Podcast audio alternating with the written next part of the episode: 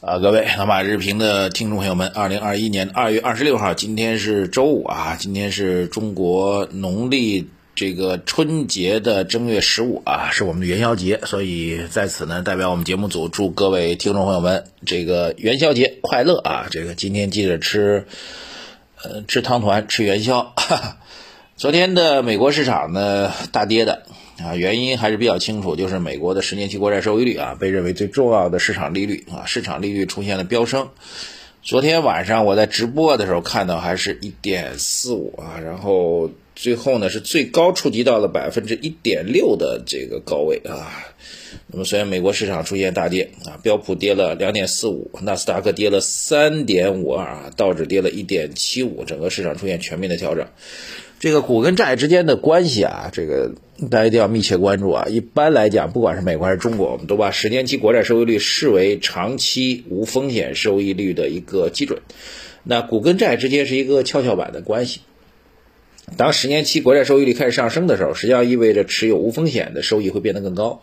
那你持有风险资产，比如你持有股票，它就就变得会不划算了，是这样概念。所以，当十年期国债收益率不断攀升的时候，对股市的整体估值会造成比较大的影响啊。那么我现在这个录制的时候，早上来看的话，国债收益率已经达到了一点五三啊。如果切一个单天的表现的话，确实是这个出现了一个比较明显的快速拉升。当然，关于那这个美国十年期国债收益率呢，我们几个观点啊。第一个呢，就是虽然短期出现快速拉升啊，意味着这个美国股市的高估的问题遇到挑战。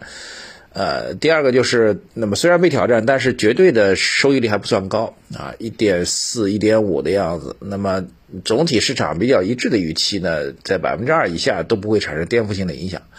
那么近期的美国国债收益率上升呢，更多的是经济复苏的因素。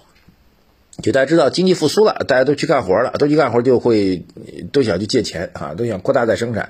企业的经营永远是要借钱、借放杠杆的，所以当经济复苏之后呢，也会去大规模的借钱，也会推升这个利率水平的上升啊。所以这是一个点，就是目前来看呢，国债收益率上升的，从之前的呃这个疫情影响的经济的。严重低位到现在的一个反弹呢，目前基本上认为还是经济复苏的一个态势。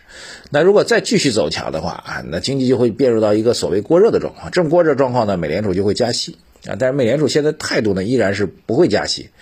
所以呢，我们认为近期的美国的国债收益率上升呢，更多还是因为经济复苏的一个因素啊。当然，美国股市是另外一个因素啊。就如果美国股市现在处于一个中低位，那可能就根本就不踩这件事情。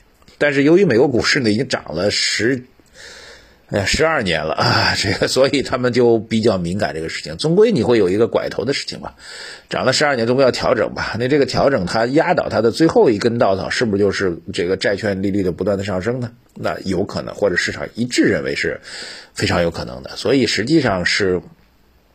准确来说，并不是国债收益率上升导致美国股市的下跌，而是因为美国股市涨得太高了，那么需要因为国债的出现了一个调整，触发了这次下跌，啊，所以美国股市的这个高位的下跌应该还是个大概率事件。特别国债收益率如果攀升到百分之二以上的话，那我觉得风险会比较大啊。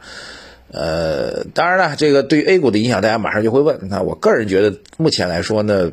两个点啊，第一个点呢，对于整个中国经济运行来说影响不是很大啊，特别是，呃，中美国债收益率的利差依然是存在的啊，境外资金依然愿意会选择中国啊，中国的经济也是很稳定的，国债收益率比它高，所以资金源源不断流入啊，这个我觉得是一个长期的大的战略趋势上的事情啊。另一方面，当然美国股市如果出现急剧下跌的话，那对 A 股的影响肯定会有的，但是放到长期来讲，我们节目一直讲放到长期来讲，说短期的波动根本就不重要，好吧？这是我们的基本观点。好，昨天市场这个沉寂了很久的地产板块终于大涨了啊！我们节目也是这个扬眉吐气一下啊！但是我觉得这个事情本身呢，也没有什么特别值得夸耀的，因为我们讲资本上有一些基本的规律和逻辑，比如说高估了就要回归中止，就高估了会掉下来，低估了会涨上去啊！虽然这是一句正确的废话，很多朋友说你不要老讲这种正确的废话。但是它背后呢，其实是一个人性的考验，是你对于你适不适合投资的一种考验。对，我们经常会说高估了会掉下来，低估了会涨上去。但请问，如果春节之后白酒股没有下跌，依然上涨啊，春节之后，包括昨天，地产股没有反弹啊，依然下跌。呃，请问你们给我们的留言会什么？你可能说马博士又打脸了，左边打的右边打，对吧？是这样的状况。那我们依然坚信，被打脸就依然坚信，市场的真理，这个资本市场的真理一定是高估的会掉下来，低估的会涨上去。但是很遗憾，没有任何一个人知道什么时候它会掉下来，什么时候会涨上去，而且这过程呢还会出现高估的更高估，低估的更低估的过程。所以，掌握真理，跟你懂得去用真理去做投资，跟你懂得去忍受这个过程当中啊的煎熬，完全是两件事情。那所以呢，最后呢，唯一的修炼就是你要承认，这个世界当中真理肯定会兑现的。你要承认，我只是个普通人，我不知道它什么时候会兑现。我能够做的就是傻傻的拿着，甚至在高估之后，我不去碰它；低估之后呢，虽然被套牢的，我依然坚信它会兑现，所以依然越低估越跌越买。这整个过程当中，其实是极度的煎熬。你是在逆市场、逆心态去做，支撑你的只有两个点：第一个，你相信真理会变成事实；第二个，你相信我能够忍住这个煎熬。但事实呢，即便大家能够很多人相信马博士讲的真理能够变成现实，但是他忍受不住这个煎熬啊！这个可能在下跌过程当中，低估的更低估过程当中，一边骂着我，一边就割肉就走掉了。没有办法，真的是如此。所以。股票市场为什么七平两赚一亏？就是这个道理，就是这个道理。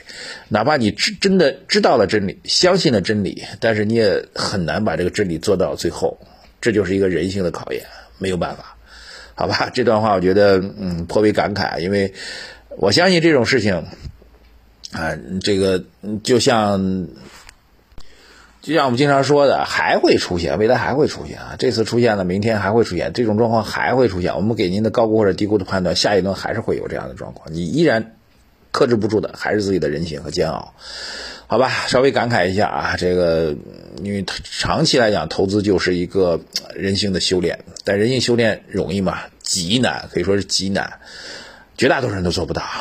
但是如果想开了，你就认为自己就是个普通人，坚信坚守真理就能够赚到钱，长期肯定能够赚到钱，最终呢也就变得轻松了，不用每天盯着它跌了，哎呀，挺开心，继续买，高估了，高估就不要理它，等它低估了再说，不低估我就一辈子不碰你，其实就这么简单。投资就这么简单，那做起来绝对不容易啊！这句话大家一定要记住。好，回到房地产具体板块，很多朋友在后台现在留言的问题不是，不是不是说我们打脸的事情了，看说什么呢？说这个是不是一日游还能不能持续？我的回答也很简单啊！昨天市场大涨，很多人找原因，说是二十二个重点城市开始集中批地了。那集中批地的影响，我可以稍微给大家带一下。那么对于龙头企业来说，会带来利好。呃，集中批地意味着在一定的集中时间当中，这个房地产的资金的要求会更大，否则你很多地你都没有钱去参与，连参与的资格都没有啊。所以对于龙头企业来说，资金的调动的能力会更强，现金流会更好，所以会构成一定的利好。另外一个对房地产行业的利好就是，由于是集中批地的，所以不可能在集中优势兵力去打重点打一块地，你可能要分散自己的兵力到各个地块当中，所以整体的拍卖的地价可能会降下来。对整个房地产行业来说呢，拿到地之后，这种地王的现象会减少，不会出现几十轮、几十个、几个、十几个重点企业拼命抢一块地的状况，否则你就把自己搞死了啊！所以撒胡椒面的方法会导致什么呢？整个地价平均价格应该会降下来啊！这样对房地产企业来说，拿地成本降低，整个成本会降低，所以对于房地产行业来说是利好，对农村企业来说是更加利好啊！但实际上呢？